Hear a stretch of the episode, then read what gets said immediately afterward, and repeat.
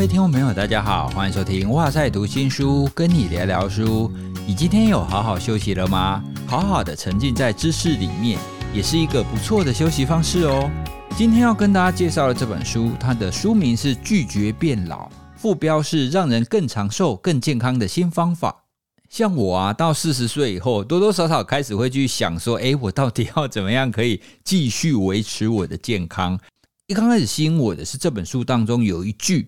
他写百分之八十的老化是可以掌控的。哇，我看到这句话真的是下风，百分之八十，嘿，也就是说大部分的老化是可以掌控的。不过深入去看，他所说的掌控，并不是说你可以停留啦，并不是说永远不会老的意思。而是可以延缓老化的速度，而且讲的不是那种自以为年轻的那一种哦。他这里讲的老化是生理检验的老化指标哦，所以就因为这句话让我非常感兴趣。它的科学根据到底是什么呢？好，所以我就持续的看下去，然后读到，哎，真的耶，真的有一些方法可以帮助我们去延缓老化的速度。所以今天就提出来跟大家聊一下，在里面我所读到的一些观点。作者是罗斯坎尼，他是一位专门进行老化相关研究的学者。他一共发表了超过六百篇的科学论文哦，相当的惊人。而且他本人也是爱尔兰的皇家科学院的院士。他在书的一开头就有想到一句话，我非常的喜欢。他说啊，我不说没有科学根据的事，我不会根据个案来下结论，而是要有具体的研究。哦，这点我真的非常买单。有些时候，我们去看怎么样可以让你青春，然后比较不会老化的时候，一些报道或一些研究常会根据一些个案，比如说，哎，某某名人哈，他看起来就很年轻，然后就问他说，哎，你到底怎么样是可以维持这样年轻的啊？那那些名人可能说，哦，我要自律，那我要怎么样怎么样等等的。当然，这些因素或多或少会有影响。可是，如果针对大部分的人，有没有什么核心的要素是可以帮助我们比较不会老化的呢？哦，所以这一点我也非常的感兴趣。这本书还有很棒的另外一点，就是它比一般的书籍版面还要再大一点，而且字体呢也明显的比较大，字与字之间的间距也稍微大一点点。好，所以阅读起来非常舒服。就这表示这本书有顾及到像我这样子中年以上的读者群啊，那读起来已经比较舒服。因为我确实读过有一些书，它可能是因为字太多哦，所以他们排版上就字相对是小的，而且很密，这样我读起来就很辛苦了。毕竟就是年纪已经到了哈，所以不要再考验我的视力了。好，那今天呢，主要想要跟大家分享那前面两章所提到的。为什么从科学的根据，我们可以去看到百分之八十的老化是可以被掌握的呢？第一个，在谈这件事情的时候，其实就有隐含了一个假设，这个假设其实就是实际年龄跟生理年龄可能会不太一样。好，那这两个的差别是什么呢？实际年龄指的就是从出生那一天开始算，比方说，如果一个人三十八岁，就代表他从出生的那一天开始算。过了三十八年哦，这叫三十八岁嘛哦，所以这叫实际年龄。可是另外一个呢，生理年龄，因为老化的速度不太一样，所以同样是活了三十八年的人，他生理老化的速度会不尽相同，因此就会出现我们刚刚讲的实际年龄不等于生理年龄。换句话说呢，有一些人老的比较快，有些老的比较慢。纽西兰有一个非常厉害的但尼丁研究，这个但尼丁研究呢，他追踪了一千个人。哦，从他们出生的时候开始追踪哦，这一群人大约是一九七二年、一九七三年左右，就大概是这个时间出生的。然后每隔一段时间呢，就找他们回来做各种详细的检测，而且在二十六岁、三十二岁、三十八岁的时候，还安排详细的健康检查，来了解他身体老化的情况。哦，所以他们得到了非常非常多这种纵贯性而且大样本的一个资料。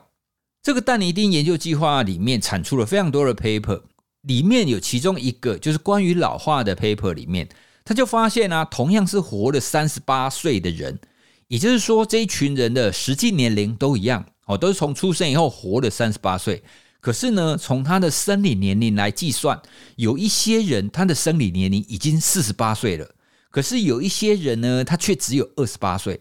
所以大家可以看到这样子生理年龄的变异哈，它的变动范围从二十八岁到四十八岁哦，虽然平均数是三十八岁没有错啦，而且从他们的那个数据的列表里面看起来，确实就是实际年龄跟生理年龄很接近的，是大部分。可是的确有一些人哈，他是明显的更老，或是明显的更年轻。从这个研究其实就一定程度的支持了我们刚刚讲的，就是实际年龄跟生理年龄会不太一样。这个研究采用的老化生理指标有很多种，不过到现在，其实虽然有很多种老化的生理指标，可是并没有一致性，也就是说，目前还没有一个非常精确哦可以评估生理年龄的指标啦，只是一个大概或粗估。好，那虽然这些老化的生理指标并没有一致性，不过呢，在这一个但尼丁的研究里面也发现。每一个指标都有这种实际年龄跟生理年龄就不一样，哦，就有类似这种常态分布或者说中型曲线的情况。因此呢，我们刚刚提到的老化速度会有个别差异这一点，哦，是可以接受的。到这边我们会得到第一个结论，这个结论呢，就是确实有一些人他的身体会老的比较快，有一些人会老的比较慢。哦，也就是说，一刚开始他所说的，你要怎么样减缓老化的速度，让你更健康一点。好，可是听到这边呢，其实很多人第一时间的想法是啊，那就是因为基因不同啊，有一些人基因就是比较好啊，所以他老的比较慢。那相反的呢，他可能基因上可能就比较没有那么好，所以他可能老的比较快嘛，对不对？老化这样子的生理现象，我们会把它看成是生理影响比较多，这也比较容易理解啊，也而且也比较容易直觉。我以前也是这样子想。因为老化，如果我们从生理的角度来看啊，比方说你的皮肤老化的情况，或者是你的组织哈，比方说你的心脏啊，或者是你的肌肉啊、骨骼啊等等的这一些老化的程度，都是生理性的嘛。哦，自然而然我们会想到说啊，它当然跟你的基因有关系啊。可是从这一本书它开始诠释，阅读越来越多以后，我就发现，哎，其实事情没有我想的这么简单哦。后天的影响远大于基因这件事情，我们要怎么去看待呢？首先要提的第一个就是表观遗传学的观念。不过在继续讲下去之前，要稍微跟各位说明一下，我并不是生物科学相关的专家哦，我只能从书上读到的，还有我所了解的神经科学的知识来跟大家分享。如果我讲的有不够精确的地方呢，还请大家多多见谅，也欢迎就是有专家可以来跟我们的指教一下哦。所谓的遗传学，其实一般来讲，我们会觉得啊，基因就是我的爸爸妈妈给我的基因就是这个样子，所以我长大就是这样，所以我的基因一辈子应该都不会变啊。基因一辈子都不会变这句话，其实大概可能只对了一半吧。因为呢，从现在的表观遗传学发现，就算基因一样，可是呢，在基因当中有一些开关，它可能会开启，或者是后天环境。行为或者是心态会影响你这个基因的表现方法会不太一样，也就是说，我们后天的环境跟我们的生活方式，最终会影响到我们整个人基因的展现方法。我想用手机来当例子，我们来做一个比喻。好，比方说同一个型号、同一个厂牌的手机，哦，理论上，哦，如果这个厂商所出产的手机它的良率是好的话，哦，理论上每一只手机应该都一样嘛。可是你想想看哦，同样一个型号的手机，如果让不同人去使用的话，你觉得这一只手机的寿命会一样吗？它的电池健康度会一样吗？不会嘛！就算是同样的手机，不同人使用，有一些人使用就坏的很快啊，那有一些人就可以用很久啊，对不对？好，那差别在哪里？当然了，如果我们开玩笑说，哎，跟你的人品有关。也许是啦，不过最主要的还是会根据每个人的使用的频率、你充电的方式，那你会使用哪一些 App？那那一些 App 写的到底好不好？等等的，会有非常多后天使用的因素来影响这只手机到底可以用多久嘛？好，所以手机就很像是我们在讲的一个细胞，或者是我们身体这样子的一个概念。所以这边要跟大家分享的是，基因固然有影响，没有错。但是影响更大的是我们对硬体的使用方式，套用到身体老化这件事情，也就是说，我们后天怎么去生活，就会影响我们老化的情况。关于这样子的比喻跟这样子的论点，其实也不是空口说白话哦。他们背后确实有一些研究可以支持这样子的观点。什么研究呢？喜欢心理学的人一定会听过非常经典的双胞胎实验，也就是说，他们的基因是一模一样的吧？那基因一模一样的情况底下，如果他们出生以后，他们的生活环境、哦抚养人，或者是种种后天的这些不同的方式不同的话，那当然我们就可以去看出到底基因的影响力有多大，后天的影响力有多大嘛。所以呢，透过非常多个不同国家，而且大样本哦，这一些双胞胎研究的样本都好几千人哦哦，从这一些研究，他们大致上得到一个结论，这个结论呢，其实就是。八十岁以前，基因对你老化的影响力只有三成左右，哦，只有二到三成而已。要等到八十岁以后，基因的影响力才会变大。哦，所以现在听到我们这一集的听众朋友，我们应该都还没到八十岁嘛，对不对？哦，也就是说，我们现在老化这件事情，基因的影响力其实相对是小的，哦，只有三成而已，七成左右是我们可以掌控的。我们可以后天的去调整我们的生活形态，去延缓它老化的速度。看到这边，其实我就信了哦，因为就像前面一刚开始说的嘛，为什么百分之八十的老化是可以掌控的？我就是被这句话吸引进来的啊。那他透过这样子一系列的研究，而且都是科学的研究，然后让我可以理解哦，对，原来是这样。这也确实跟我们一般的生活经验会类似啦。比方说，有时候我们会看到有一些长辈哦，你会觉得说哇，你还这么年轻，然后他就会淡淡的跟你说，其实我已经八十了哦，所以你就会觉得怎么可能？你你的这个外观跟你的这个活动量，怎么可能已经八十岁了？到这里，大家应该都可以跟我一样开始接受，我们可以透过后天的一些调整来让我们的老化速度延缓。书的后半段主要就是在谈这件事。在节目中，我想要跟大家分享一个大家应该可以想象，而且书里面有提供很多的研究来支持的，其实就是人际的连接。简单的讲，如果你在生活当中你有一个品质好而且数量足够的这些人际连接、社会支持的话，那么你老化的速度就会明显的比较慢。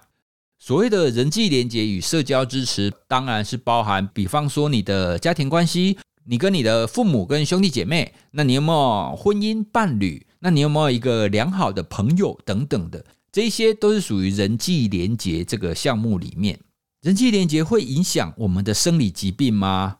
从这位作者他所主持的一个爱尔兰的高龄长期追踪调查研究，哦，这个研究他们也都是追踪非常非常久，其中有一些结果，他就发现。这种社会连结哈，就是你有没有足够的人际支持等等了这种这个因素呢？除了跟我们人的幸福感还有生活品质这种主观感觉有关系以外，它也会对心脏病这种很具体而且会影响寿命的事事情会产生影响力。而除了人类的实验以外，我们从猕猴群的研究也可以看到类似的情况哦。哦，因为我们人类是群居动物嘛，所谓的社交连接主要是群居动物所必须的。如果社交连接好，那对你的心理跟对你的生理的发展跟你的维持都会比较好嘛。书里面提到这个猕猴群的研究也挺有趣的，他们发现呢，在一大群的猕猴当中，猕猴的寿命。跟这些猕猴有没有花时间跟别的猕猴相处？有没有跟别的猕猴互相理毛？哦，在那边好看起来像抓狮子的理毛哈。这些理毛的次数，还有跟其他猕猴相处的时间会有关系。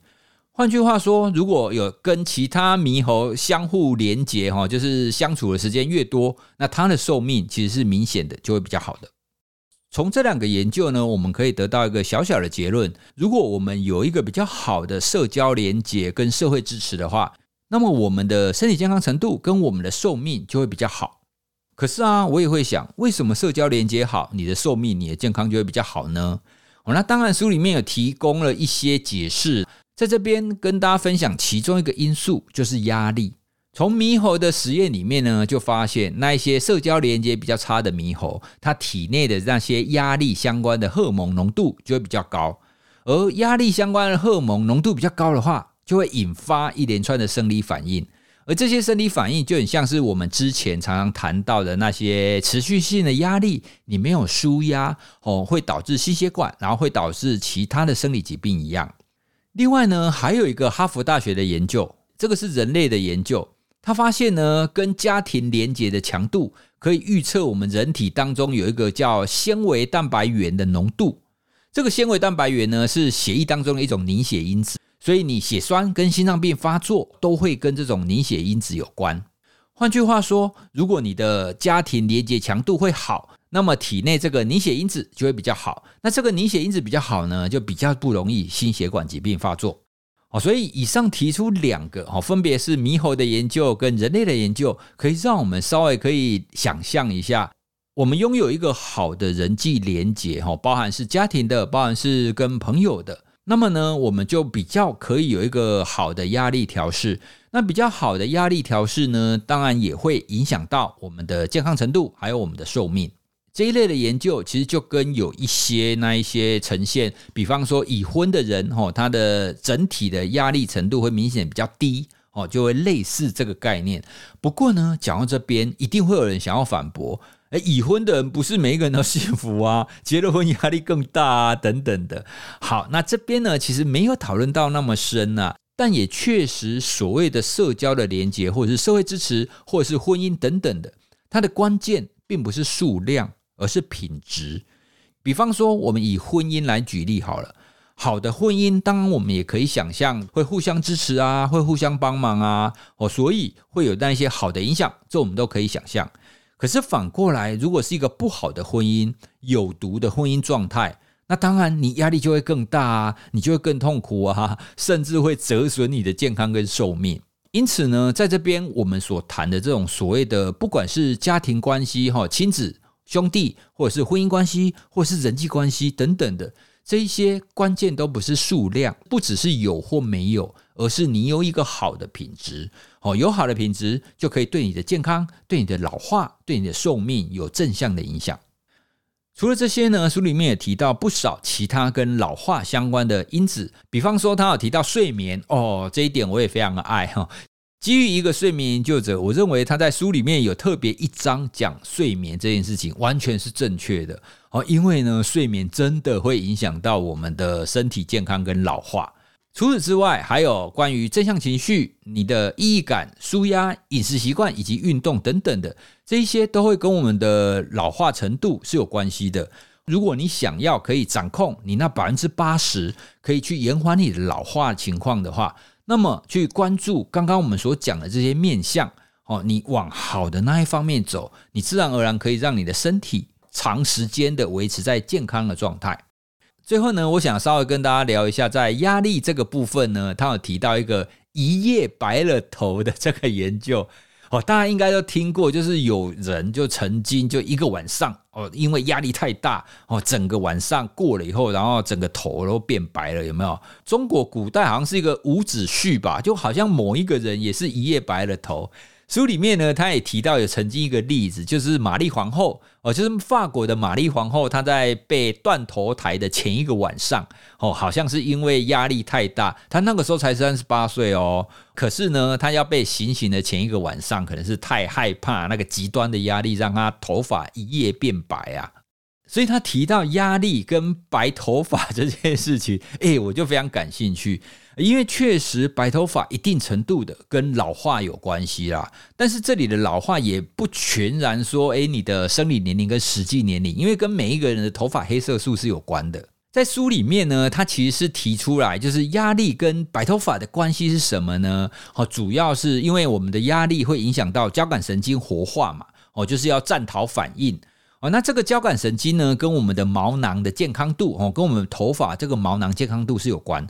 压力越大，正肾上腺素越多，就会产生两个效果。第一个效果呢，会让你掉头发哦，这个大家应该可以理解哦。压力很大的时候，你就掉头发了，就会比较明显嘛。第二个呢，压力大也会消耗我们的毛发的色素，因为我们头发当中的色素量好像是有一个固定值的样子。所以，如果你把色素通通消耗完的话，你就没有办法再变白了。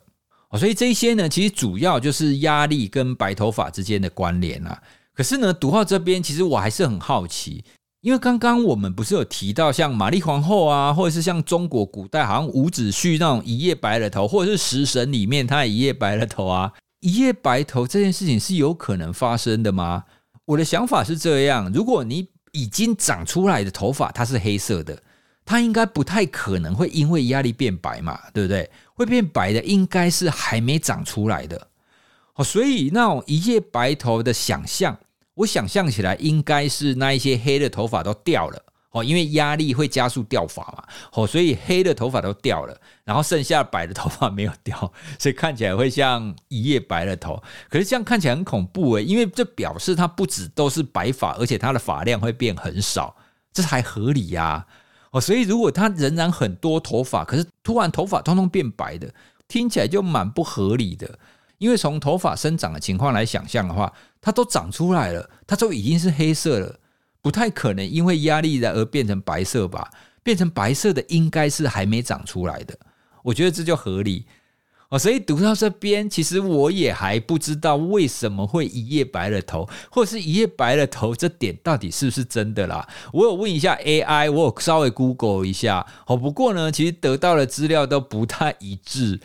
哦，所以听众朋友，如果你是这方面的专家哈，你知道就是一夜白了头这件事情到底有没有可能发生？也欢迎你可以来信告诉我哦。我自己是一直觉得很困惑啦，因为长出来都已经黑色，怎么要变白色呢？这件事情蛮奇怪的。好，所以今天呢，就跟大家介绍这本书《拒绝变老》哈，是由天下文化所出版的。我读起来是觉得还蛮有意思的，虽然它里面用了非常多的相关的研究，哦，它是用科学研究来支持它的整个论点，哦，所以它引用了非常多的研究。不过呢，它的描述方法其实都非常的简单易懂，哦，所以就算你没有神经科学相关的知识，我觉得你阅读起来也不会太困难。所以读完你就可以跟我一样，对延缓老化有多一点信心喽。让我们一起来让自己保持青春，然后尽量的让自己维持健康久一点吧。关于这本书的连接，我会放在资讯栏，也欢迎大家可以点资讯栏过去参考一下。